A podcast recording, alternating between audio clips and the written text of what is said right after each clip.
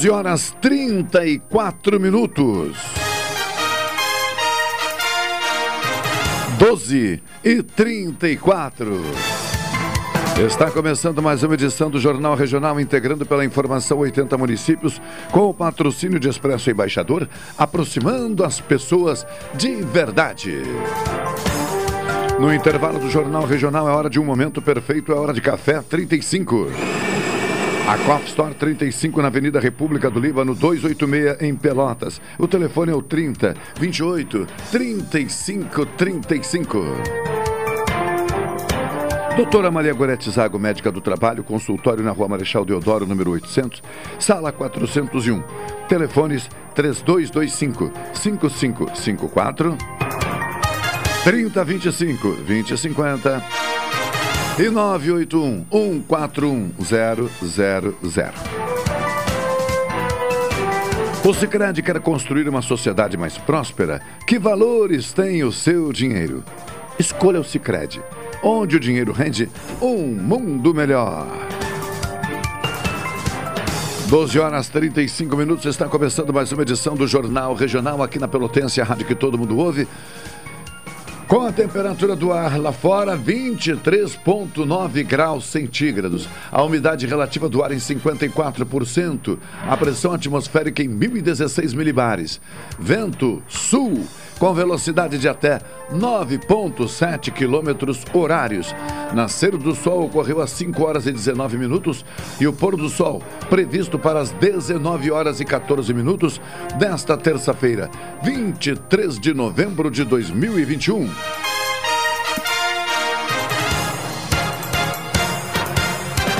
Doze e trinta Carol Quincoses, boa tarde. Boa tarde, boa tarde a todos. Produção pronta?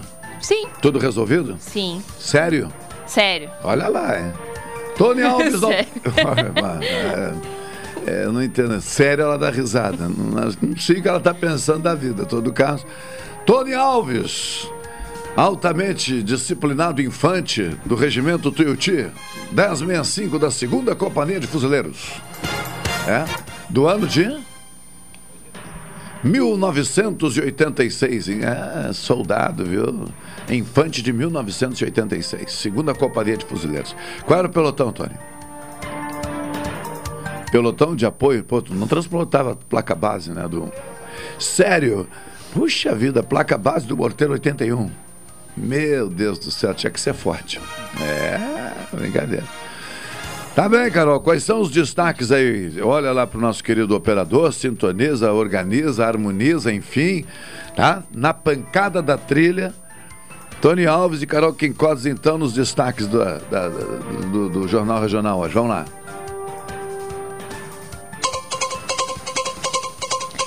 Guedes disse que offshore é absolutamente legal e que não entrou no governo por oportunismo. sancionada a lei que pune atos contra a dignidade de vítima e testemunha. Acidentes por ultrapassagem indevida é a principal causa de morte na R, nas BRs.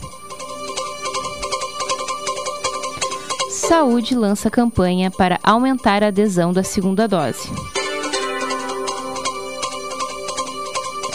Supremo decide permitir a ampliação do Auxílio Brasil em ano eleitoral. Assembleia deve votar projeto que altera a distribuição de ICMS no Rio Grande do Sul. Mercado de carbono deve gerar 10 bilhões de dólares ao ano ao Brasil, diz ministro. Seis de cada dez brasileiros pretendem fazer compras na Black Friday, diz pesquisa. 12 e 38 Tony Alves. Nós vamos rapidamente ao intervalo comercial. No retorno, então, já estaremos discorrendo sobre algumas dessas informações. E quem sabe já tenhamos também a participação de alguns dos nossos colaboradores, as participações previstas, programadas para hoje.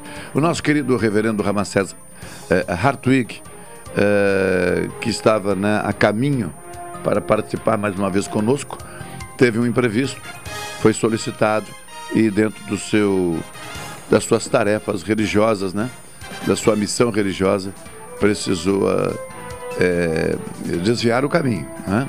E ir ao encontro de quem está precisando é, da sua atenção neste momento. Então, Ramacés, forte abraço, forte abraço a todos que precisam desse socorro espiritual e que a gente tem certeza que, que, o, que, o, que o Ramacés vai conseguir né, mais uma vez alcançar, orientar, estando à disposição de quem dele precisa. Forte abraço a todos. 12 e 39 Tony Alves. Vamos ao intervalo comercial, em seguida retornaremos. Pelotense. Pelotense. 620 AM. A rádio que todo mundo ouve. Primeiro lugar, absoluta. Absoluta. Viva o consumo consciente. Viva! Viva o desenvolvimento sustentável. Viva! Viva a cooperação. Se eu quero e você quer, a gente faz acontecer. Existe alternativa para tudo, inclusive para sua vida financeira. O Sicredi rende mais porque reinveste recursos na sua região. Escolha o Sicredi, onde o dinheiro rende um mundo melhor. Abra sua conta com a gente. Café 35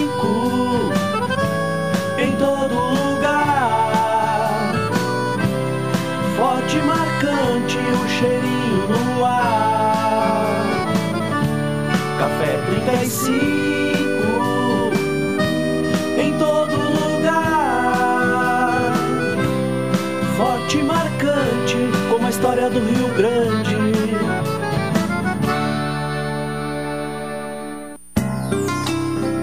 Doutora Maria Goretti, médica do trabalho, realiza exames de admissão, demissão, mudança de função, retorno ao trabalho e laudo PCMSO Programa de Controle Médico de Saúde Ocupacional.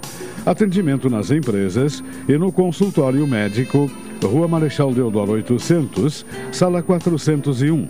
Fone 32 25 55 54 e 981 14 10 00.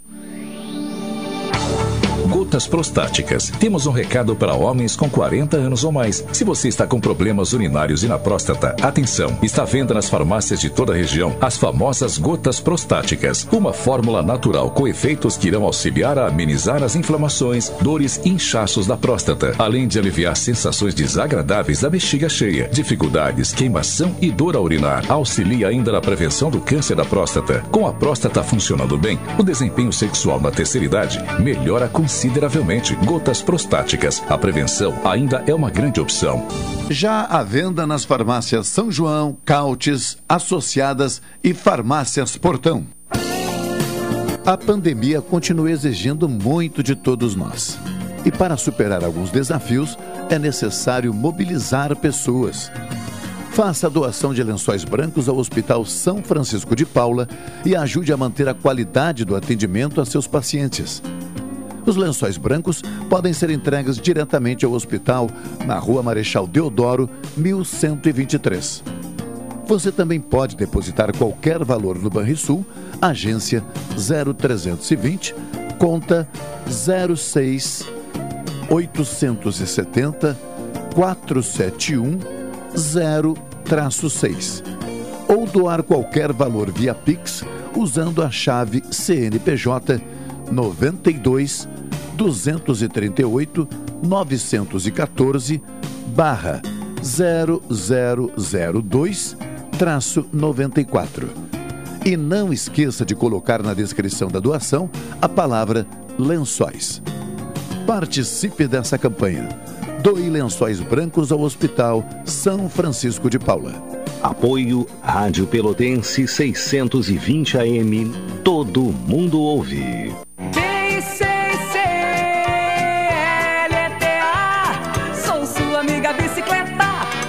Prepare sua bicicleta e venha participar da pedalada Novembro Azul, dia 28 às 9 da manhã, saída do posto da Rótula do Big, chegada no Calzum Sucos e Calzones, com acolhida aos participantes e sorteio de brindes.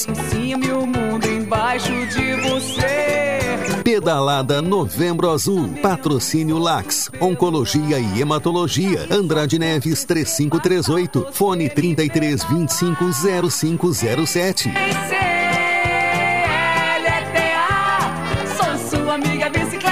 Apoio Ótica Lume. Nosso foco é a sua visão. Saúde Maior 25 anos. Presente ontem, hoje e sempre. A Roseira Pelotas. Rafael Imóveis. Espetoflex Pelotas. Seu churrasco perfeito sempre. Fone Whats 5333077446. Entrega gratuita na cidade de Pelotas. Conrad Veículos. Soldatelli Advogados. Beach Sports. E Macro Atacado Treishel. Inscrições Calzum. Marcílio Dias 3131 Colina do Sol. Com a doação de um quilo de alimento não perecível.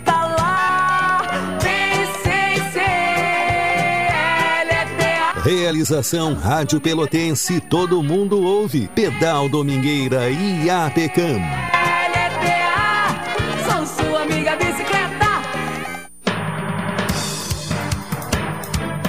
Rádio Pelotense, a mais antiga emissora gaúcha, transmitindo em 10 kW, cobrindo 80 cidades, onde habitam mais de 2 milhões de pessoas, está apresentando o Jornal Regional, que informa, integra e promove eventos e potencialidades da região sul.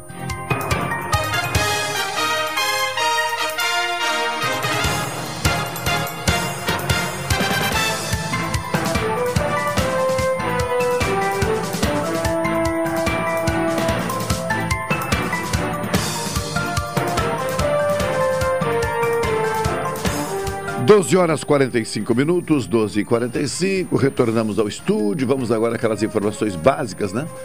É, meteorológicas. Temperatura do ar na marca dos 23,9 graus centígrados e a umidade relativa do ar em 55%. O vento variando entre o sul e o sudeste, com velocidade de até 14 quilômetros horários. Carol, primeira informação destacada. Qual foi a primeira manchete destacada por ti aí? Offshore é absolutamente legal e que não entrou no governo por oportunismo. Aquela velha história, né? Em tese, ou no primeiro momento, não podemos desconfiar das pessoas por nada, né? Sim. Agora, o interessante é que isso era para ter sido dito lá, né? Gente, eu tenho offshore, ou estava no offshore, e não estou vindo aqui para nenhuma vantagem pessoal. Bom, aí alguém diria, como assim tu tem offshore? Uhum. Hã? Sim. Não, não, eu tenho, mas já me desliguei. Bem, aí por mais que alguém tentasse fazer alguma ligação, não poderia, não deveria. Seria inclusive é, é, indevido, porque, puxa, o cidadão está ingressando numa estrutura de governo, avisou, tornou público, esclareceu sua situação, isso não tem nada que o impede. Tu não pode ficar no dia seguinte fazendo ilações de possíveis eh, situações na, inadequadas. Por quê? Porque não. Agora, isso foi feito publicamente? Não. Que eu lembre, não. Não foi. Razão pela qual foi visto com surpresa agora.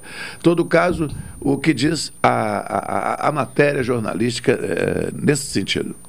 O ministro da Economia, Paulo Guedes, afirmou hoje que a sua empresa offshore nas Ilhas Virgens Britânicas é absolutamente legal. E acrescentou que não entrou no governo por oportunismo, ou seja, para ter acesso a informações privilegiadas. As declarações foram dadas durante a audiência pública nas comissões de trabalho, de administração e serviço público e de comissão de fiscalização financeira e controle da Câmara dos Deputados. A existência da offshore de Guedes foi revelada dentro de uma série de reportagens chamada de Pandora Papers, conduzida pelo Consórcio Internacional de Jornalistas Investigativos. É o que nós falamos, né? Por que, que ele não contou tudo isso antes? Fica a dúvida. Foi, mas a geração da dúvida é por conta dele, né? Uhum. E outra coisa, outra questão. Eu não ingressei no governo para ter informação privilegiada, mas tem. então, é isso aí. Ó, eu não assumi agora em tal lugar aqui uma central de consultas eh, para tratamento cardíaco. E tu? Eu? Ah, Eu sou um paciente cardíaco. Tu tu é um paciente cardíaco? Sim. Não, mas eu não entrei. Eu não entrei para obter nenhum tipo de vantagem. Mas já tirei minha ficha, marquei minha cirurgia. entendeu? não. Essa senhora é tão impressionante. A segunda informação, Carol, vamos lá com calma, abrindo cada uma destas manchetes. Ah, sancionada lei que pune atos contra a dignidade de vítima e testemunha. O presidente Jair Bolsonaro sancionou o projeto de lei que reprime a prática de atos atentatórios à dignidade da vítima e de testemunha durante julgamento. A nova lei foi publicada no Diário Oficial da União de hoje. A lei número 14.245 possibilita também o aumento da pena no crime de coação quando praticado durante processo. O aumento pode variar de um terço da pena até a metade caso o processo envolva crime contra a dignidade sexual. De acordo com a Secretaria-Geral da Presidência da República, a iniciativa pela criação dessa lei surgiu após o caso da influenciadora digital Mariana Ferrer, que foi alvo de ofensas e humilhações por parte do advogado do acusado durante a audiência judicial e que afirmava ter sido vítima de violência sexual. De acordo com a justificativa do projeto, casos como o de Mariana Ferrer podem fazer com que outras vítimas sejam desestimuladas a denunciar agressores por receio de não encontrarem o apoio necessário quando do julgamento, justificou em nota a secretaria. Deixa eu dar uma olhadinha aqui que esse tema é um pouquinho mais complexo, né? E essa legislação ela foi motivada eu não vou dizer lamentável, né, mas é que tem que ser, algumas coisas são recorrentes. E a impressão que, que eu tenho, particularmente com todos esses anos já de, de atividade aqui, é que algumas não tem como evitar. São casuísticas, sim. Agora, nem tudo que é casuístico né, é ruim, é negativo. Às vezes o casuísmo ele como é que eu vou dizer assim, já está dizendo casuísmo, né? Não, não tínhamos até então no, na, nenhum fato, nenhuma, nem mesmo a oportunidade, talvez, de tratar de determinados uh, assuntos, e aí tem uma ocorrência lá que permite, isso vem à tona e por conta disso uh, ocorre inclusive mobilização política, mudança na legislação. Então é preciso ter paciência para ver cada, cada caso, né? E essa prática de atos atentatórios à dignidade da vítima e testemunha durante o julgamento, por incrível que pareça, surge agora de um casuísmo, né? Que está citado aqui, que é o caso daquela, daquela menina, Mariana Ferrer, que, que foi alvo de ofensas do, do advogado, de um advogado e tal. E por conta disso a legislação acaba sendo revista e, nesse caso aqui, aprimorada. É um caso de casuísmo? É, é. Alguém poderia dizer, ah, mas isso já era para ter sido visto antes. Pois é, mas é que não dá para ver tudo, né? A sociedade humana é, é muito dinâmica. Todos os casos é, possíveis de conflito vai legislar isso como? Uhum. Não, é? não tem como. Muitas vezes é o casuísmo que nos, que nos leva a bons resultados também. Chamou tá? atenção, né? Sim, chamou atenção. Então, não, eu, é preciso paciência, né? Às vezes as Uhum. pessoas não têm paciência. Paciência, calma. Às vezes o assunto é grave, mas é calma, não adianta. Diogo Casa, né?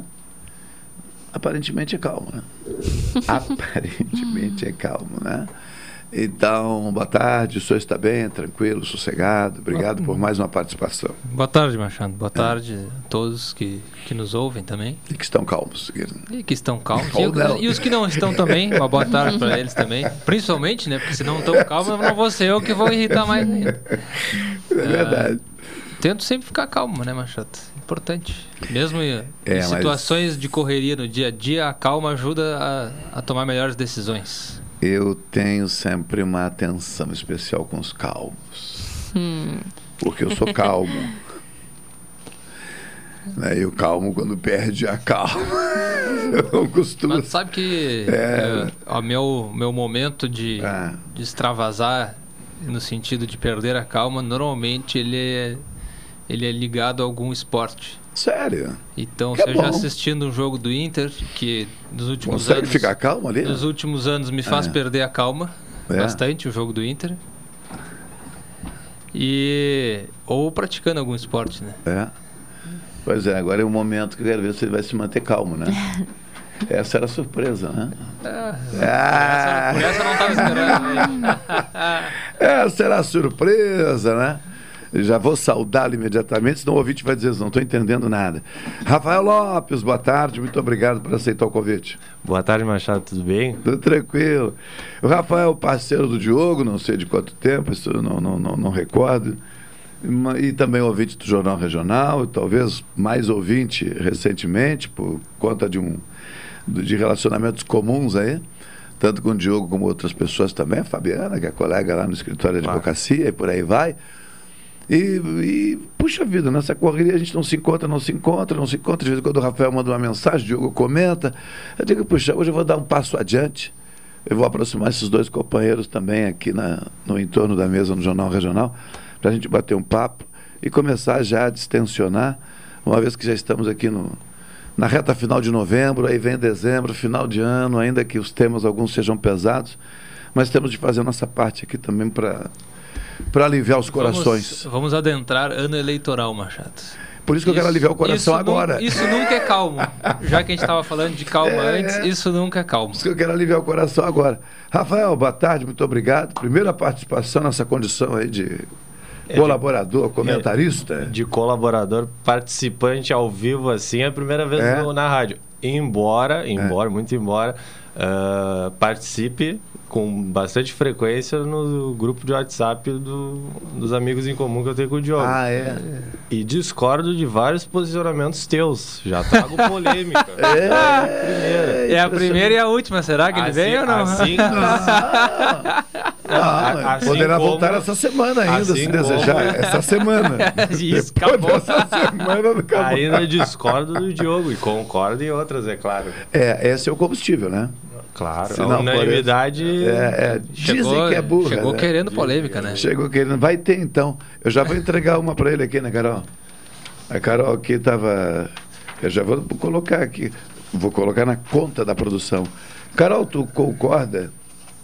Ainda que tenhamos discutido esse tema. E agora, em, aparentemente, né? Do nada, surge essa manifestação do ministro da Economia, Paulo Guedes, dizendo que a sua empresa offshore nas Ilhas Virgens Britânicas é absolutamente legal e acrescenta ainda na sua fala que não ingressou no governo por oportunismo, ou seja, para ter acesso à informação privilegiada. Carol, que já conversamos, só para o Rafael saber. Sim. Naquela ocasião, Guedes e o próprio governo não tornaram isso público, ou pelo menos não deram repercussão, se é que houve essa conversa, essa informação. E isso foi levantado, como diz aqui, por um trabalho jornalístico internacional que avalia esse setor e acabou identificando lá e trouxe à tona. Eu e a Carol em tese aqui, mas vou deixar que ela fale. Carol, concorda que isso seja tratado agora? Uh, não, porque que eu saiba a prática de offshore, tecnicamente ela é legal, né? Sim. Só que nesse caso, como ele realmente faz um bom tempo que ele já tem essa offshore, né? Não Sim. sei exatamente de que ano, mas que eu saiba não seria uma prática correta, porque ele está em um cargo que ele não poderia uh, esconder é. esse tipo de dado. É. Então. Ainda, vou complementar só, ainda que a condição né, de proprietário, de sócio, de participante de offshore, naquela ocasião, fosse uma condição que, observada a legislação, permitiria ainda assim o ingresso dele sem problema nenhum numa estrutura de governo, tem um princípio da administração pública que se chama, que se chama não, entre os princípios está lá, a moralidade, que muitos questionam moralidade, mas neste caso eu acredito que seja fácil de entender o que viria a ser moralidade, o que vem a ser moralidade. E a questão da publicidade, porque se tratam de atos públicos, nomear pessoas, né, ou exonerar, nomear, indicar e por aí vai. Isso não foi feito naquela ocasião, ou pelo menos a sociedade não ficou sabendo disso naquela ocasião. Só veio à tona nessas condições. Então, quem criou essa situação não fui eu, não foi a Carol, não foi o Diogo, não foi o Rafael, não foi ninguém foi alguém, que eu não sei especificamente Machado. pontualmente quem.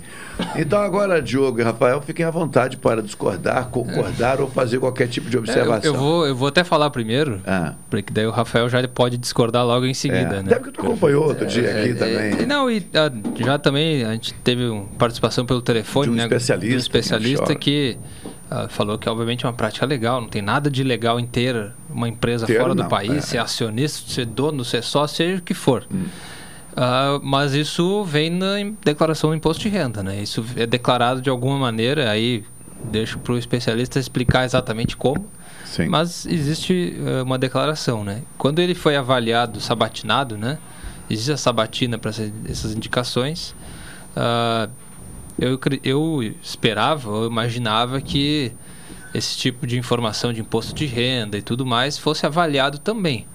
Então, para mim, tem o lado, sim, de isso não ter sido tornado público pela administração como um todo, seja Paulo Guedes, seja Bolsonaro, seja o que, quem estivesse representando, porque se não tem nada de legal, também não, não teria motivo nenhum para não falar, né? E, e também tem uma falha de quem nós elegemos para estar lá, para também nesse tipo de momento, nesse tipo de sabatina do Senado e tudo mais, ter esse olhar de fiscalização, né? O Bolsonaro, obviamente, o governo Bolsonaro tem uma oposição muito forte dentro do Congresso, dentro do Senado, assim como outros governos já tiveram. Normalmente a oposição faz esse tipo de, de fiscalização tentando sempre achar um furo, né? Uhum. Nesse caso foi foram jornalistas, né? Foi um, jornalistas que encontraram é um grupo internacional. Um grupo internacional. Não, não. E eu não vou nem dizer que é um furo em si, porque é. como não é nada de legal uhum. Nesse sentido, não vou não vou também dizer que olha, olha aqui uma prova de não, não, não, tem nada de legal no fato dele ter a empresa ser acionista, seja lá o, qual é a situação. Mas eu acho que houve uma sucessão ali de ou não comunicação, não fiscalização, não entendimento de alguns processos. Acho que meio que se levou com a barriga e se esperava que não viesse a público. E se ninguém for comentar no público, vamos deixar passar e é isso aí mesmo. Só que veio a público, né? E, e aí, claro que essa situação, o ministro da Economia tem uma empresa fora do país onde a alteração do preço do dólar, onde uma declaração dele pode influenciar no, no, no, preço do dólar, ele pode se beneficiar diretamente disso. Então, uh, a gente começa a falar aí de uma situação que não sei se juridicamente é prevista em lei, mas é, é no mínimo desconfortável. Olha, eu já admiti aqui, eu, né? Eu já admiti que exista, não conheço especificamente, mas já estou admitindo aqui o seguinte: não, ok não há ilegalidade alguma, nenhuma. Beleza, maravilha. Aí entra a questão da moralidade. Palavras do ministro, né? Não entrou no governo por oportunismo. Ou seja, não buscou ter informações privilegiadas. Sim, mas a função te entrega. Que interessa tu dizer que eu não busquei se, a, se a função por si mesma. Gente, eu não entrei aqui para ter conhecimento desses dados. Quem é que lida com os dados? Eu. Deixa o Rafael estrear aqui. Vamos ver em quem que ele vai bater aqui agora. Olha. E quais são as palavras escolhidas. Espero que sejam as adequadas, né? Hoje é terça-feira, né? Casualmente, hoje eu não vou discordar com o Diogo. Casualmente, tá? Nessa questão, que tem mais. Nessa depois. questão, né? Tem ainda muito a se discutir. Mas, brincadeiras à parte, é, essa, essas discussões, é, embora elas tenham uh, um uma pauta jurídica, eu gosto sempre de pensar ainda uh, nos sentimentos, na, na, forma como o ser humano trabalha, age, se relaciona socialmente. Por que, que eu falo isso? Porque é como tu acabaste de dizer. Bom, uh, existe um princípio que fala quanto à moralidade pública. Como hum. agente público que tu é, tu tem que respeitar algumas coisas, enfim. Uh, quando a gente fala isso, se deixa um, uma margem muito grande de interpretação. E no final das contas, mesmo analisando o interesse público que existe, é um ser humano que está ali atrás e que vai usar aquela informação, ainda mais quando a gente fala em bastidores, que para mim é uma das coisas que mais me, me deixa uh, me cativa é a questão do, dos, dos bastidores. A gente nunca sabe o que, que acontece atrás de um gabinete, o que, que acontece em grupos de WhatsApp, enfim. E então um discurso nesse sentido de que ah, eu não busquei a informação, enfim, é um discurso quase que demagógico. Porque, na verdade, na medida que tu tem essa informação, mais cedo ou mais tarde tu vai usar ela para alguma coisa, para algum fim. E aí, é claro, cada, cada pessoa sabe o que faz. É. Então e o interesse, o interesse é porque são coisas que nós não conseguimos é, medir, né, apreender, por quê? Porque não dá. Olha, eu não vou usar para meu interesse. Aí o seu Diogo Casa, né, que é um investidor, a Carol também tem cara de investidora. Machado, é, tal situação, eu digo, olha, gente, eu, esse, esse, esse é um dado, enfim, de, de grande valia para o mercado, para investidores e tal. Então, não, mas Machado, tu tens uma. Não, eu não posso usar, eu estou numa função pública, nesse momento eu não, não, não posso utilizar isso. Mas o que eu posso dizer para vocês é que existe uma tendência, assim, de uma variação. Um simples comentário significa atender ao interesse de um relacionamento privado, de um relacionamento público, de um interesse de terceiros. Por quê? Porque no relacionamento humano não tem como ser diferente. Nossa. Quando tu dá uma dica para um amigo, puxa vida, tu está atendendo a vários interesses. Machado. O teu de amigo, que o amigo consiga atender os deles, não é por mal, mas tu acabou de fazer isso. Uma, vou trazer uma situação aqui para equiparar mais ou menos ah. uh, algumas, algumas questões. O só não esquece seria, que intervalo comercial é, cria discordância. Não, cria discordância, é, tecnicamente, e vamos ao intervalo. No, nos Estados Unidos é, é comum. O que seria o presidente do Banco Central dos Estados Unidos para facilitar o entendimento? Hum. Ele vira público. Uh, dar declarações em relação à economia, né? O que, que ele acredita que vai acontecer, tem sido muito falado durante esse ano inteiro, a inflação e os Estados Unidos produzindo muito dinheiro produzindo papel mesmo. Quando Sim. eu estou falando de produzir dinheiro, Sim. é imprimindo muito dinheiro. E aí se fala muito na inflação. E cada declaração, cada vez que ele vem a público, é uma pessoa que ele influencia na taxa de inflação, na bolsa, uh, nos investimentos no mundo inteiro de maneira geral. Porque ele, quando ele fala uma declaração, por exemplo, que ah, a inflação não vai subir, isso gera um impacto na expectativa dos investidores, consequentemente na bolsa, consequentemente no valor do dólar com outras moedas. Então é um ser humano que tem um poder de influenciar o mundo numa economia ali com uma declaração. O ministro da Economia no Brasil ele não tem esse mesmo poder, mas ele tem um poder de que cada declaração dele em relação à economia pode afetar a América Latina aqui mais. Mas ainda assim com uma influência bem grande, né? Então uma declaração do Paulo Guedes, eu não estou nem falando de utilizar informação privilegiada, não sei o que. Uma declaração, como tu comentou, Machado, seja um, um comentário público hum. sobre uma possível tendência, isso já mexe no mercado, já mexe nos investidores, já mexe numa taxa de juros, mexe na taxa de inflação. Uma simples declaração é um comentário. Então, é, é uma posição onde toda a informação que ele recebe, qualquer letra que ele solte, vai, vai mudar o gráfico ali na, na, na bolsa, por é, exemplo. Né? Então... Eu entendo que no momento em que alguém avaliou, se é que isso aconteceu, que fique sempre claro, né? No momento em que alguém avaliou que determinadas uh, uh, condições de quem quer que seja, vou refazer a fala, no momento em que alguém avalia que Algumas informações a respeito de pessoas, neste caso, que vão ocupar funções públicas, devem ser preservadas porque podem gerar algum tipo de polêmica.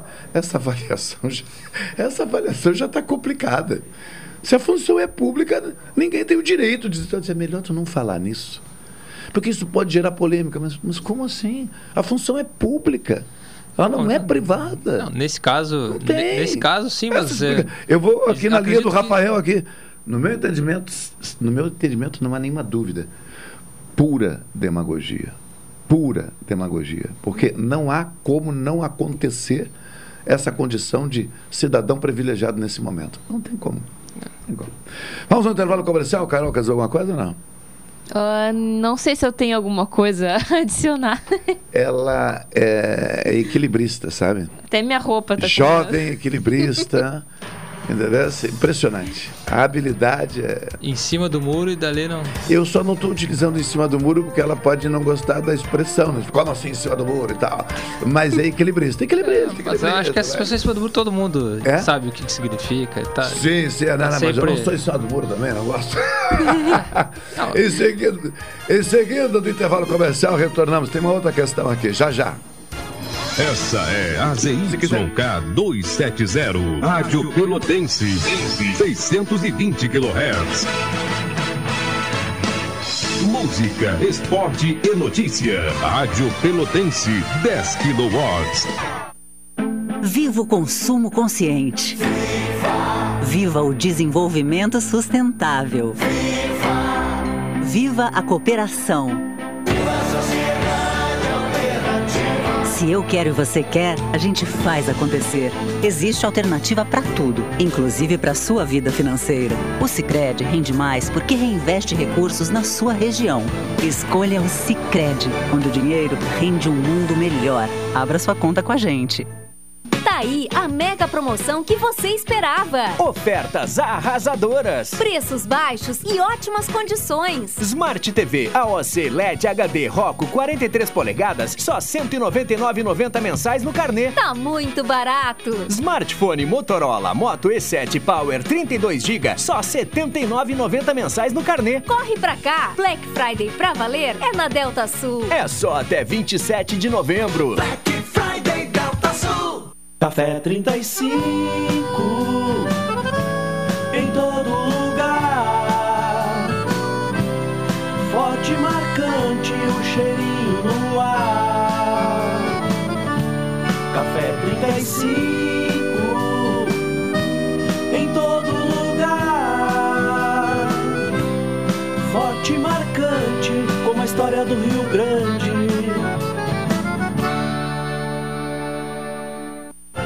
Expresso Embaixador informa que a partir do dia 13 de setembro estarão disponíveis novos horários de ônibus para Pelotas, Rio Grande, Porto Alegre e Piratini. Informações no Instagram Expresso Embaixador ou no site www.expressoembaixador.com.br. Durante a pandemia, o serviço de bordo cortesia está suspenso para a segurança dos passageiros. O transporte de pessoas com necessidades especiais com passe livre valerá na modalidade direto. Os horários estão sujeitos a alterações e o tempo de duração de viagem está sujeito às condições da estrada. Expresso Embaixador. O futuro é hoje. Está chegando o Retar 2021. Você vai poder quitar as suas dívidas com o Sanep e ganhar até 100% de desconto em juros e multa ou parcelar em até 300 vezes. E atenção! Neste ano, o Retar vai dar 100% de desconto para os juros e multa devidos entre abril de 2020 e maio de 2021. Todo recurso obtido pelo Retar será revertido em obras para a nossa cidade. Acesse o site do Sanep e solicite sua adesão. Retar, você em dia com a cidade e a cidade em dia com você. É hora de votar para definir os projetos que vão acelerar o desenvolvimento na sua região. De 22 a 30 de novembro, você pode participar da votação da Consulta Popular. Cadastre-se no site consultapopular.rs.gov.br e vote. Mais de mil ideias sobre 11 temas diferentes foram enviadas. Neste ano serão 30 milhões de reais investidos. Consulta Popular. Governo do Rio Grande do Sul. Novas façanhas. Rádio Pelotense, a mais antiga emissora gaúcha, transmitindo em 10 kW, cobrindo 80 cidades, onde habitam mais de 2 milhões de pessoas, está apresentando o Jornal Regional, que informa, integra e promove eventos e potencialidades da região sul.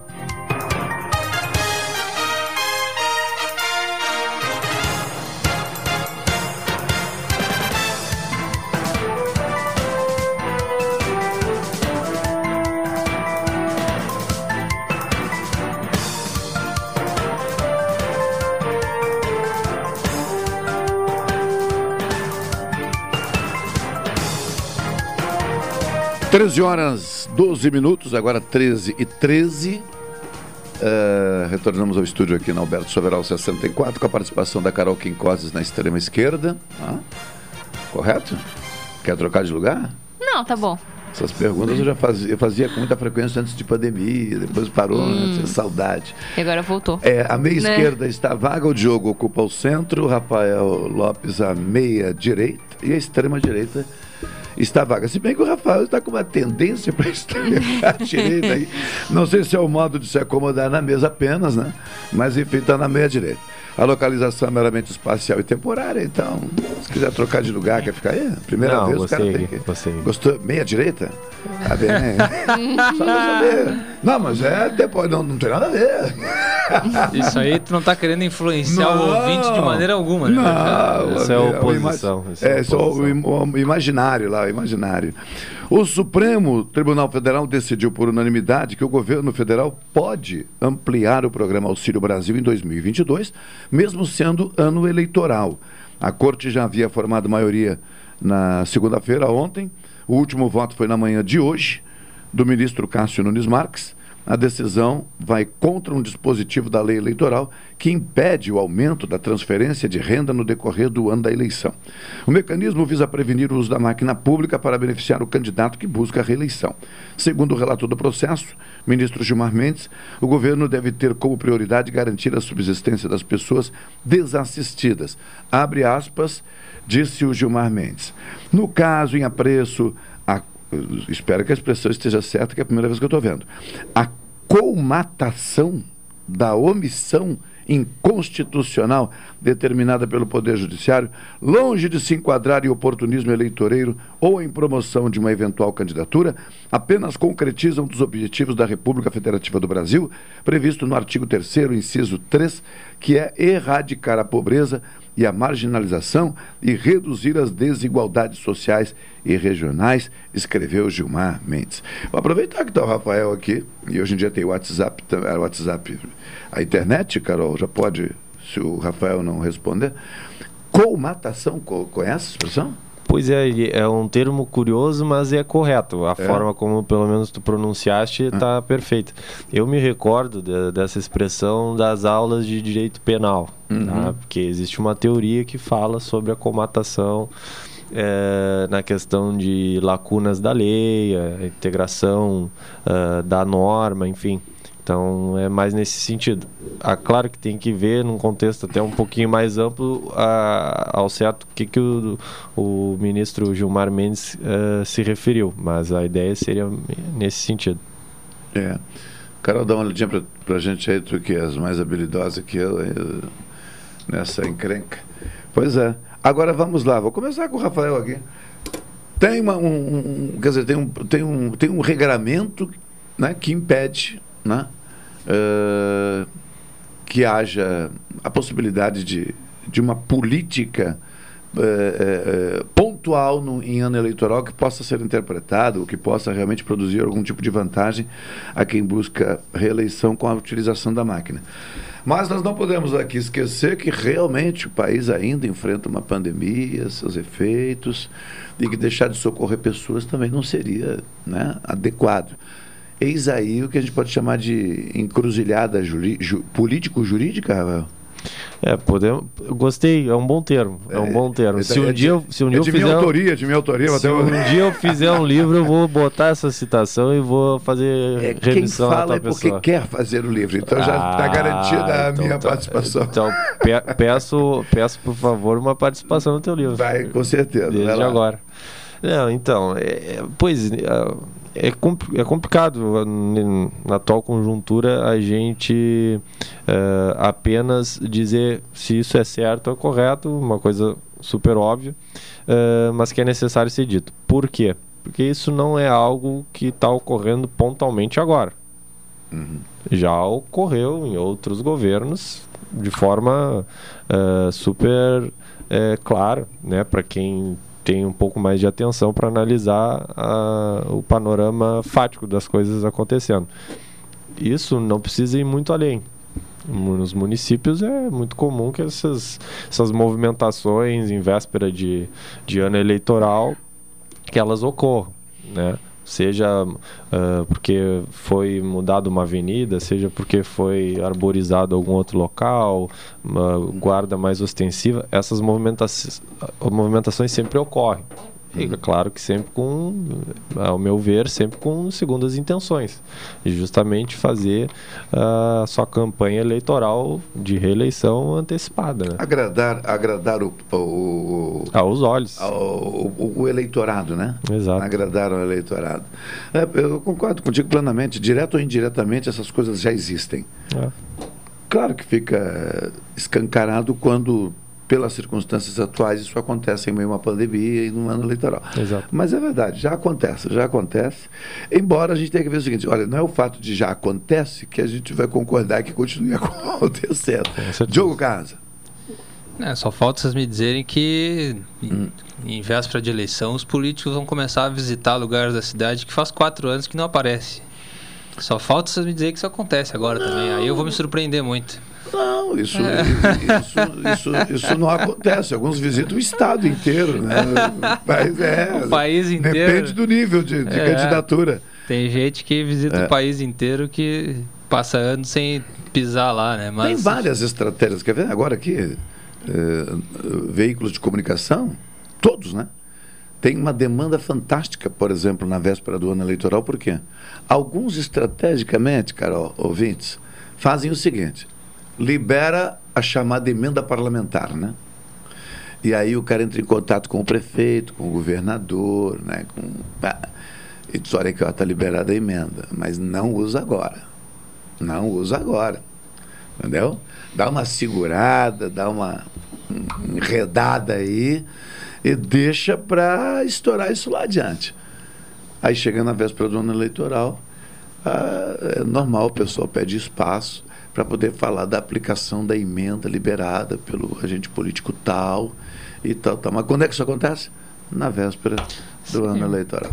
É, normalmente dentro de poucos meses antes da, da eleição para que a notícia fique fresquinha, né? Na... Ah, e começa a chover deputado que nunca botou o pé aqui e que pede espaço. Alguns o cara nem conhece, olha, não leva. Eu, particularmente aqui, quando eu digo eu, né, nós aqui, particularmente rejeitamos rejeitamos e, e, e, faço, e aí eu, eu faço isso, faço contato com a assessoria, converso quando é um jornalista, né, ou alguém da assessoria, enfim, com colegas de preferência, né, procuro tratar com colegas, né, para evitar qualquer outro entendimento. Ah, o chefe de gabinete, não é por nada, cara. É, tu é da assessoria? Não, né? Assessoria política, não. Então deixa eu conversar com a tua comunicação aí, para entender tecnicamente. O que, que é? Colega, não tem problema se tiver um fato relevante, se tiver algo do interesse público, beleza, não tem. Agora, este caso pontual, puxa, o deputado jamais passou por aqui. Jamais se dedicou a um tema da região. Jamais que por qual motivo eu concederia um espaço para uma entrevista de um deputado que jamais, que por, pela natureza do mandato, inclusive, não estou dizendo que o cara está errado, pela natureza do mandato, ele atende outra região do Estado. Tem não, porque Machado, ele... o, o, Brasil ah. é grande, o Rio Grande do Sul também, então não tô, não tô falando agora assim, brincadeiras à parte, sem, eu acho que, claro, cada um vai defender mais a sua região do que outras, tá e vai ter os seus os seus interesses, principalmente falando de deputados, senadores, por exemplo, normalmente se elegem com alguns interesses mais específicos, né? Alguma Sim. como se diz, alguma luta mais direcionada, né? Então, normal que que não se não se comunique com todos em todos os lugares, né? Mas a gente sabe que 2022 está se encaminhando para ser uma eleição extremamente polarizada, mais do que 2018 aonde o que mais me preocupa é o e aí mudando já um pouco de assunto, uhum. já se me permite, é um pouco do o, eu vou votar em fulano ou fulana para o ciclano não ganhar. Ah, com certeza. E só que isso Concordo. vai acontecer para mim não pela primeira vez, mas numa esfera que a gente não viu ainda. As pessoas votando no colocar no Senado, na Câmara e tudo mais, pessoas que se alinhem porque eu quero que a pessoa vá e quero que tenha não fique com oposição grande lá. Eu quero que eu acho que as pessoas vão alinhar mais os votos de cima a baixo, como se diz, é. de, de, presidente até deputado estadual, porque que não acontece no Brasil, tem uma coisa que não acontece no Brasil é o alinhamento dos votos, né? Muita gente vota na, de esquerda para lá, de direita para cá, centro aqui, muito mais na pessoa do que no ah, posicionamento político. Sim. E eu acho que uh, a gente vai ver um pouco mais de alinhamento político. Nesse caso, seria o ideal? Sim, mas eu acho que pelos motivos errados nesse caso. Vai ser muito mais para não dar margem, porque daí eu quero que ciclano ganhe para fulano não ganhar. Mas se o fulano ganha, eu vou votar nos que são amiguinhos do ciclano, porque daí eles se elegem lá, eles não deixam o cara fazer o que ele quer fazer lá. E vai ser muito é, assim a mentalidade. É um raciocínio complexo, eu não me aventuro muito, mas vamos lá, Carol, costuma costuma, na hora do voto, fazer esse raciocínio? Um alinhamento de, de, de. Vou chamar aqui, porque é uma expressão comum, um alinhamento político-ideológico, ainda que seja de agrado pessoal e nem tenha tanto de político-ideológico conceitualmente, costuma fazer esse tipo de alinhamento ou está mais naquela questão do avalia a pessoa, bom, e aí a sigla é, depende, aí fica num segundo plano? Uh, eu, por enquanto, só participei de uma eleição, né? Sim. Porque na, até na época da presidência não era obrigada a votar, então eu não fiz o título. Uhum. Um leve arrependimento, assim. Tu não tem nenhum título? Não, eu já fiz, já fiz. Mas na época não, não, da. Só tem um. É, só, só votei em uma Nunca eleição. concorreu a Garota Verão, menina do clube. É. Só um título, não. Né, não fiz isso. Ainda não fiz nada. Só tem um título, então. Só um título, tá bem. Só um título. Eu aí encontrei alguém que ri, rapaz. Isso é uma maravilha. Que não bom. dou mais risada sozinho, hein? Isso é uma maravilha para quem? Eu me divirto. Então, como é, que tu, como é que tu organiza isso aí na hora do voto? Uh, faz bastante sentido essa coisa de essas eleições serem mais polarizadas, né? Porque por mais que as outras tenham sido também, eu acho que essa vai ser bem mais. Ainda mais porque a maioria das pessoas que eu conheço estão naquele pensamento de, ah, vamos votar em tal pessoa para tirar ou atual ou não querem que a outra pessoa ganhe. Então, eu não, até mesmo as pesquisas não mostram muito que vai ir para outro lado. É, a maior parte dos votos estão em um ou, Ou em outro. ou outro. É. Bom, eu vou dizer então que é para quebrar essa, esse raciocínio aqui meio harmônico, dizendo o seguinte: eu lastimo então que seja dessa forma, porque aí é o voto do anti. Né? Em vez de. Em vez de Mas não, ainda dá tempo, ainda dá tempo das coisas se alterarem. Ainda tem Claro. fatores jurídicos que podem entrar no caminho Tu acha? de qualquer Não, um dos não, dois. não, não, não, não, podem, Aí, Machado, não, podem, não acredito, podem. não acredito. Podem, não estou dizendo que eu acho mas que vão, que, que mas tu tá falando, podem. Eu ver se eu entendi. Tu diz já de- do- do- da eh, na, na disputa dos já candidatos à presidência? Ou tu te refere ao período anterior agora, tipo prévias? Situações que podem alterar prévias, por Então, exemplo, é isso? ambas as coisas. Então, É? porque eu, eu entendo que o lado jurídico pode entrar, porque o Bolsonaro já foi, a oposição já fez mais de uma vez pedidos de impeachment na Câmara que não passaram adiante e tudo mais. Eu não acho que vai passar Uhum. Não, mais, é, também acho mas eu também não excluo totalmente a possibilidade. Uhum. Fatos novos podem surgir, seja desse governo, seja de governos anteriores, que pode influenciar nos, ah, nos candidatos, né? E, para mim, não, claro, os- existem dois candidatos hoje, Lula e Bolsonaro, que é o que se fala mais, pré-candidatos, na verdade, Sim. né? Mas existem outras pessoas também que podem ah, aparecer e aí ah, con- conquistar aí algum espaço, mas eu, eu, quando eu falo em questões jurídicas é porque o ex-presidente Lula tem um processo onde ele não foi inocentado. O, eh, o juiz que julgou o caso não poderia ter julgado ou agido de maneira errada, mas ele não foi inocentado. Isso, teoricamente, ainda teria que ser julgado. Eu não acho que vai acontecer. Eu já vou mudar a questão Mas isso pode, pode, vou- pode acontecer alguma pressão política É. para que o processo avance. Enfim, eu acho que tem, uma, tem muito pano para manga ainda dentro desse ano nessas questões jurídicas, seja de só, que seja no âmbito só de acusação de um lado para o outro.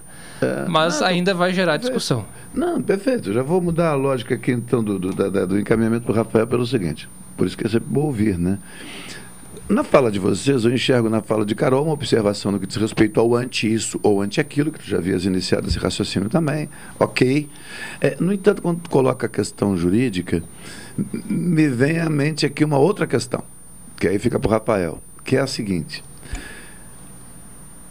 Não por conhecimento específico, tá, gente? Porque eu não tenho essa formação jurídica, nem sou especialista na questão eleitoral. Mas acontece que eu estou há 30 anos no processo de eleições. Por exemplo, municipal. Além da cobertura jornalística, trabalhando em campanhas. Né? Uma coisa que, graças a Deus, para mim deu certo, assim, o pessoal não mistura as coisas. E recentemente as decisões eleitorais me levam a acreditar que nestes momentos de imbricações assim e algumas meio com cara de picuinhas, me- a mim parece que a justiça brasileira tem optado pelo seguinte, pela soberania do voto. Tipo assim, vamos tentar na última hora o risco, há um risco ainda do impeachment de um presidente, seja ele quem for. Me parece que o raciocínio dos caras lá é o seguinte, olha aqui, ó. Deixa isso do jeito que tá. o eleitorado que resolve essa encrenca lá na urna. Por isso, muitas vezes, causa indignação a pessoas, e a mim já causou, um fato que eu vou chamar até de flagrante de, de algum problema eleitoral, e o cara diz, vão caçar o cara, e não caça. Aí depois, não, é resolvido no voto. Veio à tona, todo mundo sabe, agora o eleitor resolve. Soberania do voto. Eu vou pedir que vocês coloquem o fone, por favor, porque nós já estamos, segundo a produção aqui, eu teria o um intervalo aqui, mas eu não vou atrasar. Uh, já estamos em contato aqui com o nosso participante. É a primeira vez que nós vamos ter o contato aqui com Deixa eu ver que eu estou acessando tudo aqui, gente. É, não, não, eu, obrigado, eu, eu tenho os dados aqui, a tecnologia às vezes. Segura um pouquinho, agora sim. Professor Paulo Sérgio Gonçalves, que é coordenador do Núcleo de Estudos Afro-Brasileiros e Indígenas da Estácio RS e doutorando em literaturas africanas. Aproveitando essa ocasião, né, em que mais uma vez destacamos aí a Semana da Consciência Negra, em razão do Dia Nacional, eh, o dia 20 de novembro. Ele traz a, a, a, contribuição a todos nós aqui sobre expressões racistas, né? que, segundo ele, vai explicar agora, obviamente, deveriam, fica a sugestão de serem excluídas é, do vocabulário. Professor, em torno da mesa temos aqui o advogado Rafael Lopes, o jornalista Diogo Casa e a também jovem jornalista é, Carol Quincoses. Boa tarde. Boa tarde. Boa tarde, é um grande prazer estar aqui com você. Professor, eu vou direto ao tema, porque a gente, quando não sabe, pergunta. Esse é o meu lema aqui, viu? Não. Quem não sabe, pergunta. E o senhor é um estudioso, então nada melhor do que perguntar a quem estuda o tema nesse momento. Uh, sete expressões racistas para excluir do vocabulário. Vamos começar por aí. Quais seriam essas expressões, professor? Olha só, eu, eu costumo sempre responder essa pergunta com uma colocação para a gente pensar um pouco sobre a origem da, da língua que nós usamos aqui no Brasil, né? Então nós costumamos ouvir que o Brasil foi descoberto em 1500, mas nós devemos nos conscientizar de que quando os portugueses chegaram aqui já havia uma população aqui. Então o Brasil já existia. Talvez não com essa denominação de Brasil, mas enfim, a terra já era habitada, já existia um, um procedimento social, já existia organização indígena, enfim. E essa língua foi trazida do colonizador para cá, que por volta de 1540 não consegue escravizar o indígena e acaba trazendo os negros para cá. Com o trato com esse, essa nova população que aparece, é, surgem então algumas expressões que que com o fim da, da, do regime escravocrata no Brasil em 1888 acabam ficando no uso comum, tendo em vista que apenas um pouquinho mais de 100 anos que o negro é libertado, entre aspas, nesse país. Essas expressões, por vezes, são usadas de maneira inconsciente, mas que trazem uma carga racista por trás delas. Por exemplo, é, a gente ouve muito a pessoa fala assim, ah, esse jogador do tal time é um jogador de meia tigela. Por exemplo, a expressão meia tigela, ela era denominada aos negros que não conseguiam cumprir com os afazeres do dia e eram condenados, então, a receber meia tigela de ração. A gente também ouve a expressão a dar com pau, né? Então, nos navios negreiros, os negros que preferiam morrer do que chegar na terra onde seriam escravizados e, em consequência disso, se negavam a se alimentar, eles eram alimentados então com um pedaço de pau na garganta, né? A alimentação era colocada à força, então era alimentado a dar com o pau. A própria palavra doméstica que nós usamos para nos denominar as pessoas, as mulheres que trabalham no lar, é uma expressão com uma carga também preconceituosa, porque os negros eram considerados selvagens.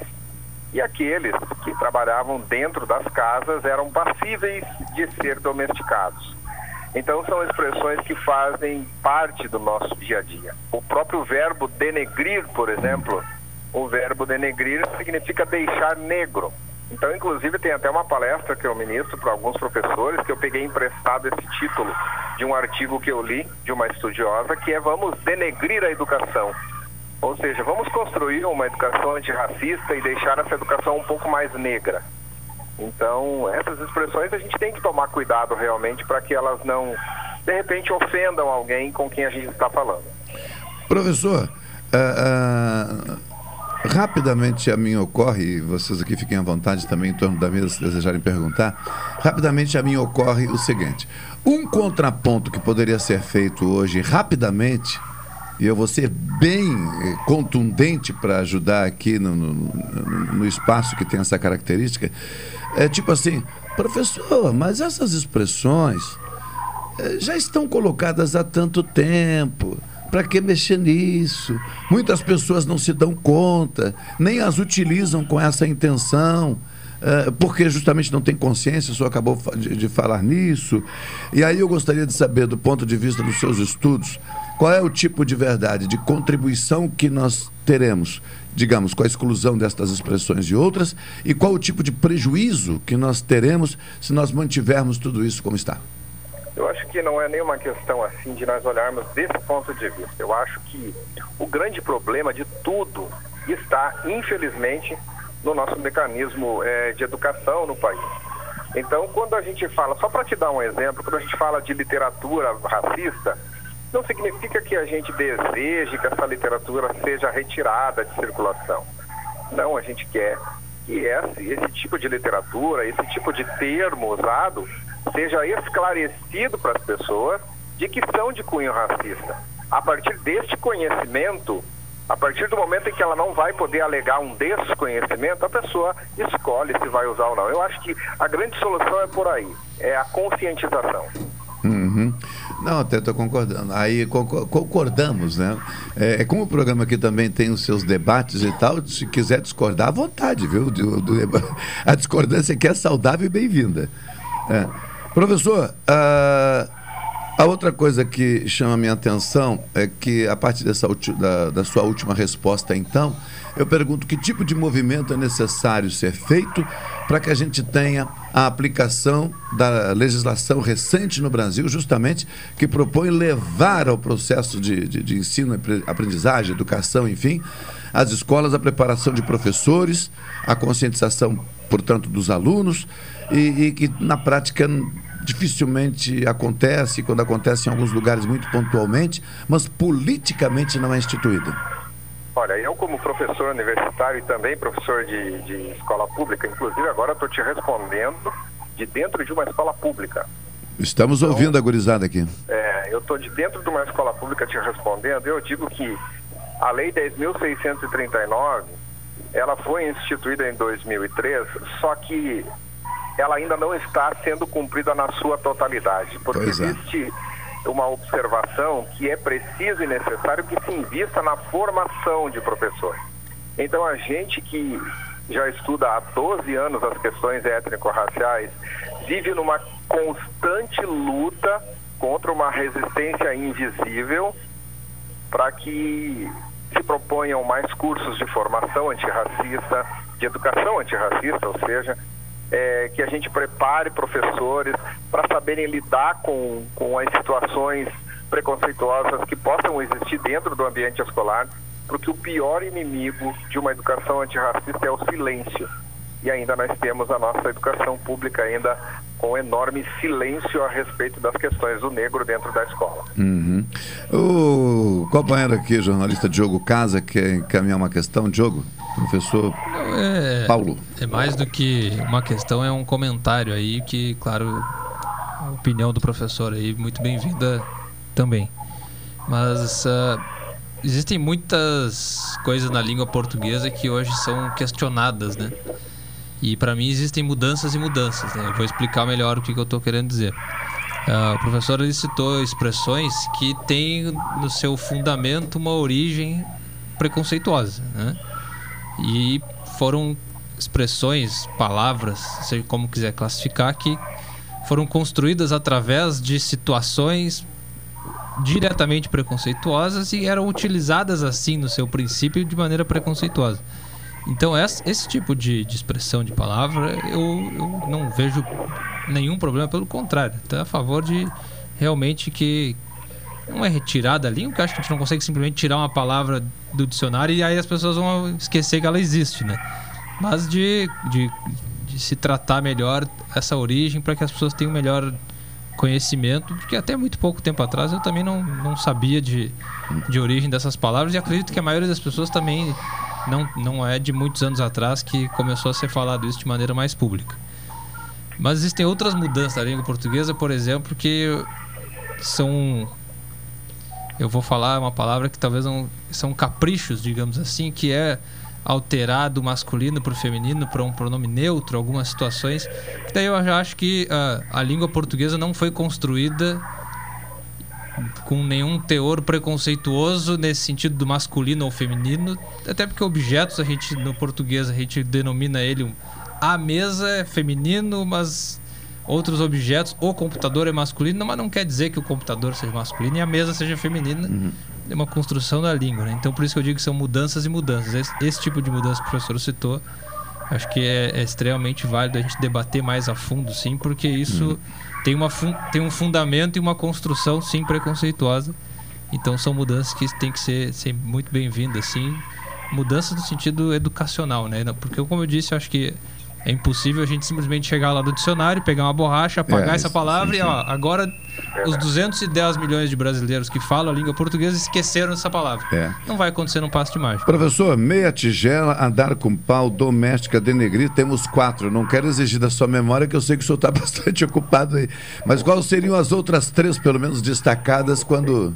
Deixa eu lembrar. Não, não ah, precisa. Nós, nós, temos outra é. também, nós temos outra expressão também. Nós temos várias, né? Sim, sim. Nós temos a expressão criado mudo, por exemplo, né? Ah. A gente, principalmente lá na minha terra, eu sou paranaense, falava-se muito do criado mudo que ficava no quarto. O criado mudo era o negro que ficava dentro de casa e, e que ele tinha que, que estar calado, né? Ele tinha que estar calado, ele tinha que Inclusive, esses negros que trabalhavam dentro das casas, dos engenhos, eles tinham várias funções, e uma delas era, era acompanhar os senhores dentro das casas e ele tinha que estar calado. Existe uma outra expressão também, que existe uma discussão em torno dela, sobre a origem, a etimologia dela, que é o nas coxas.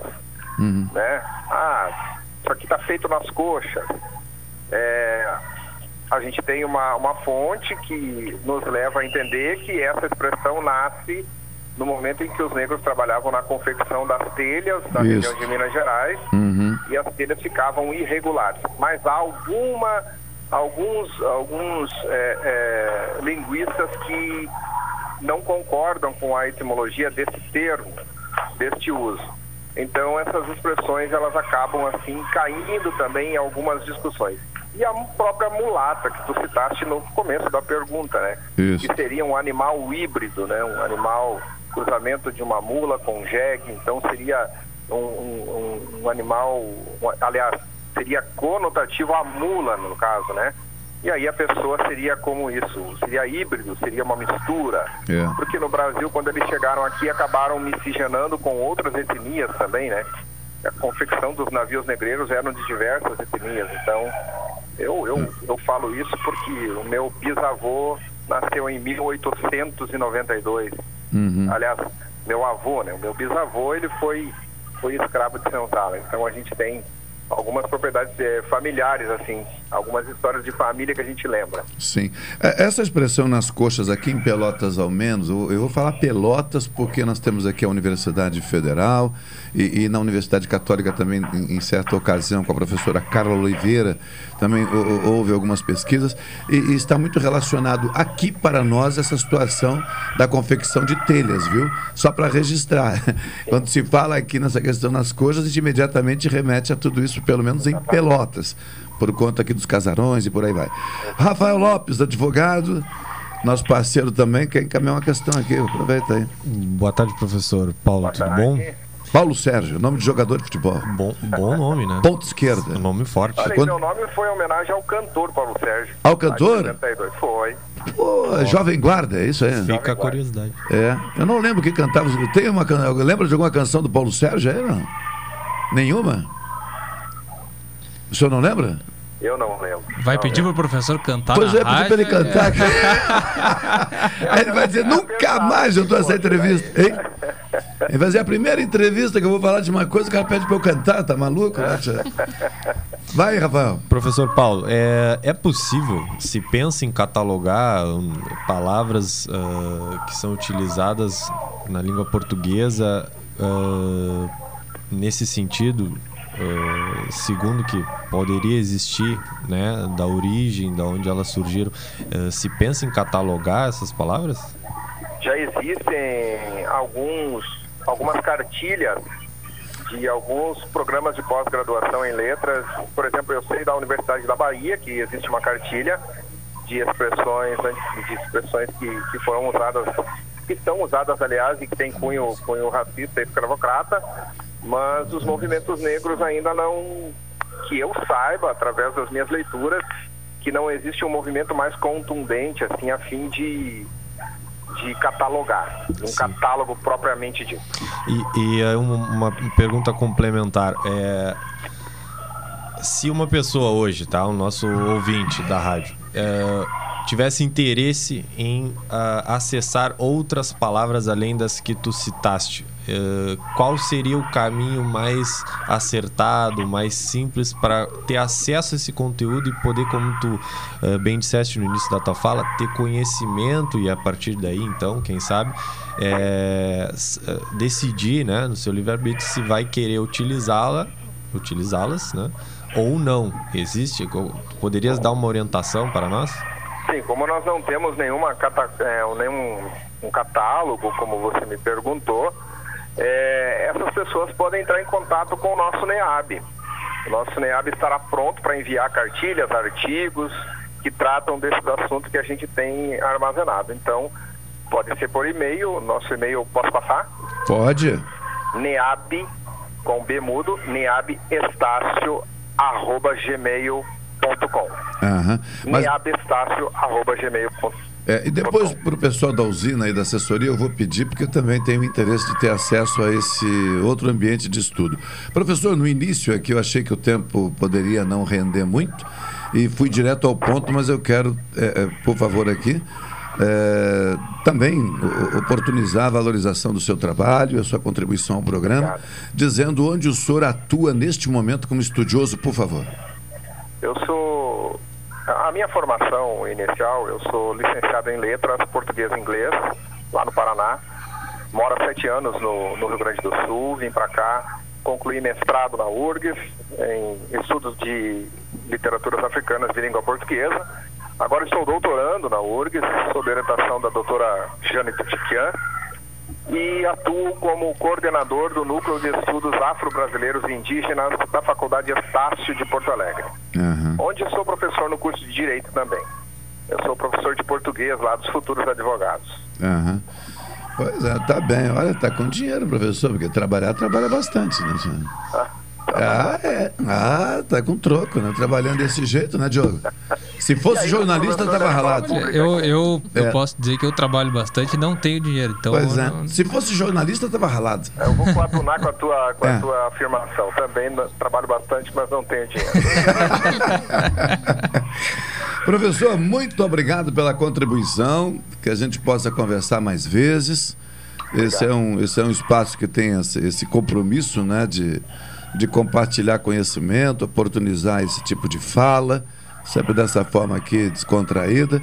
O importante é que o nosso, nosso ouvinte tome conhecimento e a partir disso ele possa decidir né, sobre o que vai fazer eh, nestas, nessa situação, com estas circunstâncias.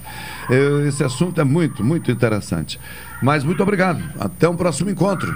Até o próximo encontro. Obrigado a todos que estão na mesa aí. Eu agradeço a oportunidade. Tá bom, 13 horas e 47. Tony, rápido e rasteiro. Estamos devendo um, né? Um? Então, rápido e rasteiro, retornaremos em seguida.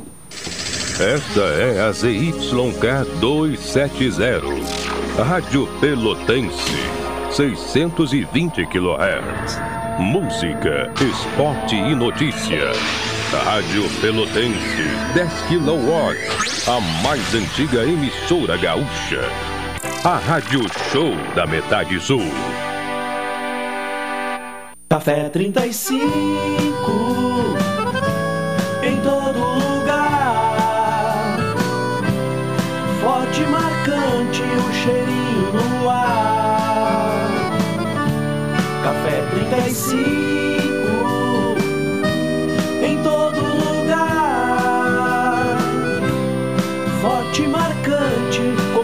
do Rio Grande. Viva o consumo consciente. Viva! Viva o desenvolvimento sustentável. Viva! Viva a cooperação. Se eu quero e você quer, a gente faz acontecer. Existe alternativa para tudo, inclusive para sua vida financeira. O Sicredi rende mais porque reinveste recursos na sua região. Escolha o Sicredi, onde o dinheiro rende um mundo melhor. Abra sua conta com a gente. O Enem é grandioso, um dos maiores exames educacionais do mundo. Resultado do trabalho do governo federal por meio do Ministério da Educação e da dedicação de milhares de pessoas que trabalham para que tudo aconteça da melhor forma possível. As provas do Enem serão dias 21 e 28 de novembro. E seu cartão de confirmação de inscrição já está disponível na página do participante. Ministério da Educação. Governo Federal. Pátria Amada Brasil. Você costuma ouvir de segunda a sexta-feira os programas Cotidiano e Jornal Regional entre 11 e 14 horas. Agora você pode ouvir esses programas a qualquer momento do dia, da noite, e não importa onde você esteja.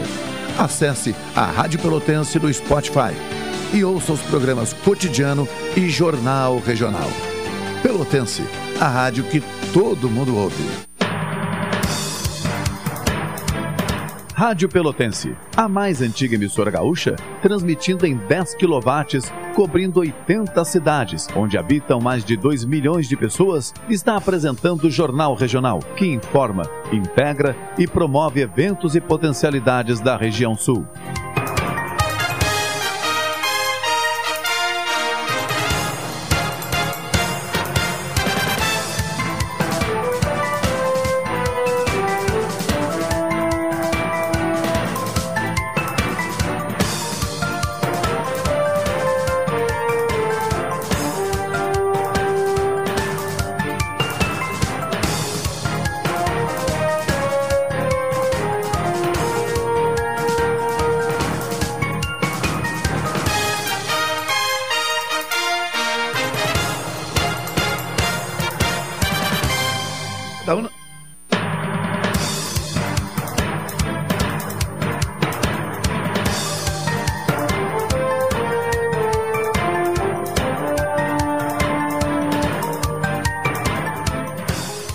Estamos de volta aqui, Carol. Carol, aqui a Carol tá. Deixa eu ver o que mais tem aqui. Tá, tá, tá, Carol. A Carol vai trazendo os assuntos dela, né? E a gente vai olhando aqui, deixa eu ver. Carol, destaca pra gente aqui a, a, essa informação. A 8, por favor. Que eu vou entrar rapidamente num outro tema aqui. Estamos na reta final, mas é um tema seríssimo. Por favor. É, seis de cada dez brasileiros pretendem fazer compras na Black Friday, diz pesquisa. V vamos à notícia então, por favor. Dá um contexto aí para eu desviar dele, me ajudem. A Black Friday já caiu no gosto de brasileiros e deve atrair a atenção de 57% deles, que pretendem fazer compras na próxima sexta-feira, data que marca o evento em todo o mundo. Os consumidores esperam encontrar descontos de 42% nos produtos ofertados. Têm a intenção de adquirir até três produtos e gastar em média R$ 1.118. Os dados foram apresentados em, em uma pesquisa realizada pela Confederação Nacional de Dirigentes Logistas e pelo Serviço de Proteção ao Crédito, em parceria com a Offerwise Pesquisas. De acordo com o levantamento, o interesse em comprar na Black Friday é motivado pela chance de comprar coisas que precisam a um preço mais baixo. Uh, 70% deles uh, votaram nessa opção. Outros 38% dos consumidores pretendem aproveitar o preço para antecipar as compras de Natal. E 19% querem aproveitar as promoções mesmo que não estejam precisando de nada no momento.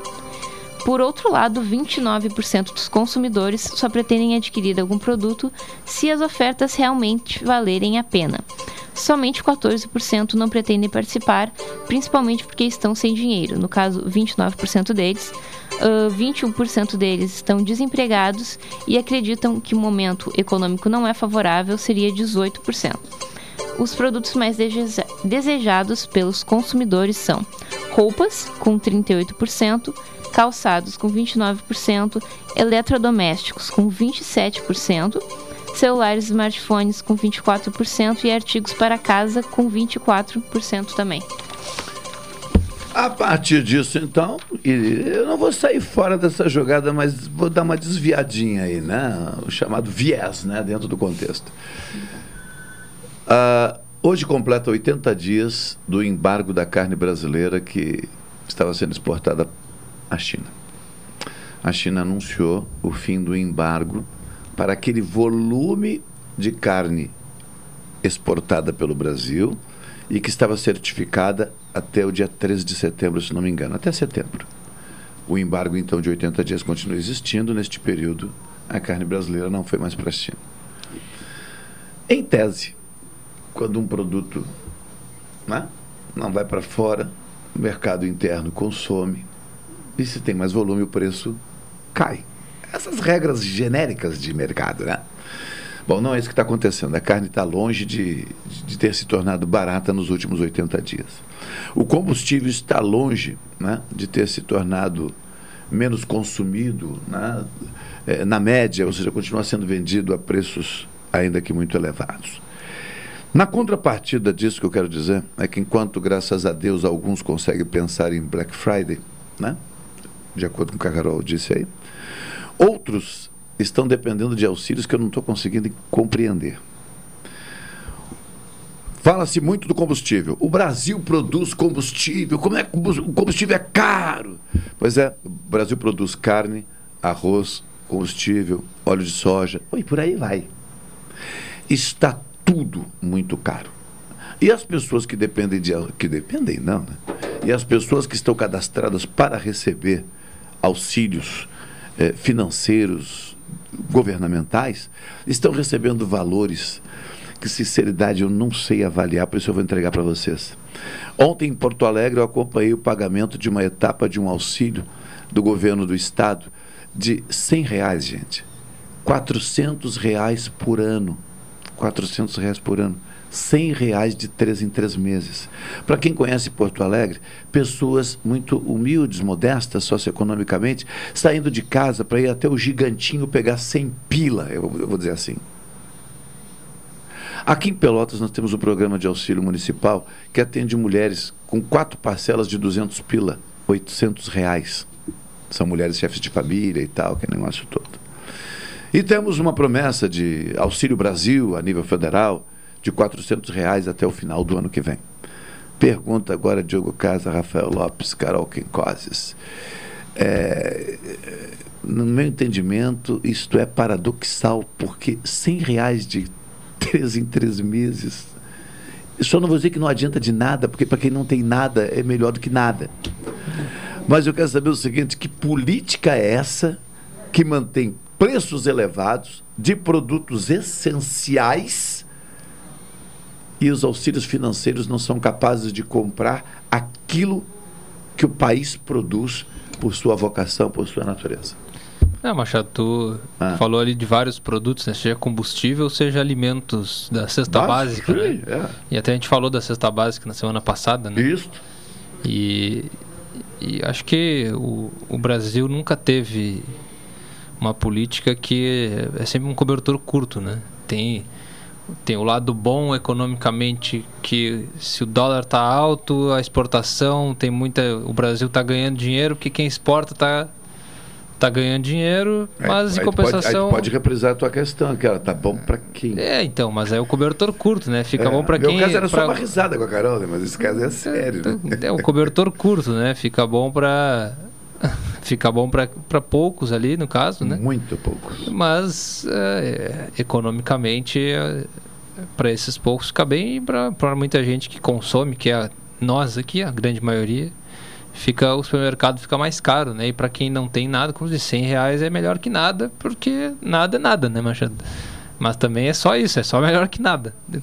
Então, uh, eu acho que não A gente não tem no Brasil aí um cobertor que consiga tapar os pés e, e a cabeça ao mesmo tempo. Nunca teve. Antes que alguém interprete a minha fala de uma maneira a crítica a esse governo, aquele. Não, eu Ah. acho que o Brasil nunca teve e não consigo visualizar aí uma maneira de curto prazo que se resolva. Então, infelizmente, a nossa nossa realidade por um tempo acredito que vai ser essa ainda. Mas se tu me permite só falar rapidamente da Black Friday, que já que está dentro do assunto, né? Eu que estou envolvido bem diretamente com, com Black Friday, vendas nesse caso. Só abriu uma loja, abriu um supermercado? Que foi? Não, não. Vendas online é, é função de trabalho. E se eu abrisse uma loja, eu já estaria falando sobre ela aqui há muito tempo para o É, pessoal comprar já. Teria investido, claro. Teria, teria é, investido publicidade, aqui. Exato. Para a sobrevivência dos profissionais. Exato. É, é, mas é, é realmente é um, é um fenômeno cultural, Machado, porque eu confesso que 2012, quando eu fui morar nos Estados Unidos, ah, não, nem, não existia isso aqui no Brasil. Eu cheguei lá e lá se falava da Black Friday, que é a sexta-feira, logo após o Dia de Ação de Graças, que é essa semana, para quem não sabe. Nessa quinta-feira, é o Dia de Ação de Graças lá, e depois a Black Friday. Friday é sexta-feira em inglês. Exatamente, é o dia de promoções, as lojas, aquela, aqueles vídeos que o pessoal vê na internet, as pessoas se amontoando na beira da loja para tentar entrar desesperado. É nessa sexta-feira. E no momento que eu voltei em 2016, todas as lojas aqui faziam promoção de Black Friday. Eu falei, bom, eu esse tempo que eu fiquei fora, alguma coisa aconteceu que eu não estou sabendo. Que nunca se falou aqui, não existia Black Friday. E depois eu volto aqui em Pelotas e vê todas as lojas com Black Friday. Então, é um fenômeno cultural para mim. O quão rápido foi absorvido isso. E todo mundo já parece que espera, que sabe que em novembro vai ter promoção de Black Friday, vai estar mais barato isso. Já, já, já todo mundo já antecipa esse, esse momento de comércio, né? É um- é algo que aconteceu muito rápido e nós, a nossa cultura absorveu isso como cultura como consumidores. Né? Sim. Rafael Lopes, o, a nossa política de auxílio financeiro em diferentes níveis, Estado, município, federal, que não consegue garantir o mínimo às pessoas que não têm. É curioso, né?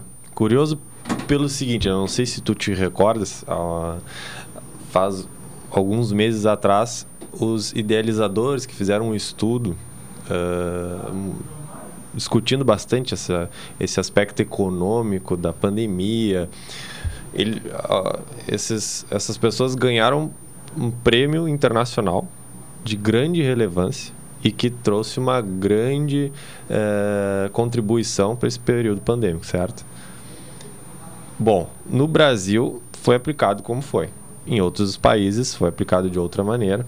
Só que esse é um ponto que, como tu disse, é um paradoxo. Tu não sabe se isso vai para um lado, vai para o outro, se isso vai ser positivo, vai ser negativo, é a mesma coisa que não dá nada, ou para quem não tem nada é tudo. É curioso isso. É curioso. Não há é, resposta é, agora, é, né? é, Não- eu não resposta, Eu né? não entendo outra maneira se não deixar um, um gap, um- um- sem resposta realmente para o ouvinte, porque chegar numa conclusão assim fática, incisiva, é muito difícil. Já passamos três minutos, mas só para encerrar, Carol, quer dizer algo a respeito? Ah, Dessa pra- controvérsia de temos auxílios financeiros, mas que não resolvem. É, realmente, como já comentaram, 100 reais é, é melhor que nada, né? Mas o que, que que a gente consegue comprar com 100 reais, né? É pouquíssimas coisas que não... Acho que não mantém nem... Nem sei se dá para manter um dia com 100 reais hoje em dia. Ah, e também tem a questão que antes eram alguns alimentos específicos que a gente deixava de comprar por causa do valor. E hoje em dia é uma coisa bem generalizada, assim. Eu qualquer ida no super parece que cada vez aumenta mais, então é bem complicado esses auxílios que só são não tem realmente uma grande 100 utilidade. reais talvez sejam, excetuando o gás de cozinha, que é um produto que é necessário, ou seja, eu nem vou, nem vou falar gás de cozinha, excetuando é, a fonte de energia para preparar o elemento, seja lá qual for, carvão, lenha, não, 100 reais para uma pessoa é provável que garanta ela aí, talvez comendo arroz e massa, e por que não feijão, talvez uma semana, talvez uma semana. E só isso deu mais nada. É, eu, eu fico realmente perplexo. Posso encerrar aqui, então, já que passou do tempo, É com né? vocês aí, encerrar. Eu, eu é. queria só dizer que o Rafael voltando. chegou hoje prometendo muita polêmica, mas não, não discordou de nada que a gente Ah, falou. Ah, eu não me meto, E, né? e ficou, ficou concordando que eu, eu esperava que ele, depois da, da entrada polêmica, né? Ele até que, até que concordou e, e foi calmo durante o programa. Bom, Carol, já que é a gente começou, a já que a gente começou falando de calma. É, foi, foi uma presença calma. É, que hoje, é como eu disse, hoje é terça-feira. Tá bem? Não, olha, eu, eu, eu não sou de ir pra cima do muro, nem me utilizo Hum. de demagogias. Foi brilhante. Você está convidado a retornar. Ainda bem que você não se utiliza de demagogia. Foi brilhante. Fez provocações, mas fez de forma subliminar. Vocês não conseguiram captar. né? Fica pra próxima. Falta, falta acostumar com a tua participação. Vai te pedir alguma coisa com esse elogio. Rafael, obrigadão. Obrigado Satisfação, mesmo. satisfação. Alegria, alegria. Diogão, um abraço. Machado, valeu. Carol, obrigado também. Obrigada. Tony Alves na operação técnica. Obrigado, amigão. 1065 da segunda Companhia de Fuzileiros do Regimento Tuiuti. Cláudio Silva no comando da Super Tarde até às 16 ainda choramingando o rebaixamento do Chavante na série, aliás, para a Série C do Campeonato Brasileiro. Parabéns a Bagé. O Guarani de Bagé retornou à primeira divisão do futebol gaúcho. Em Rio Grande, nós do São Paulo vamos treinar um pouco mais, que esse ano estava muito quente a temperatura. Queremos jogar gauchão com a temperatura mais amena. Tchau, tchau. Até amanhã.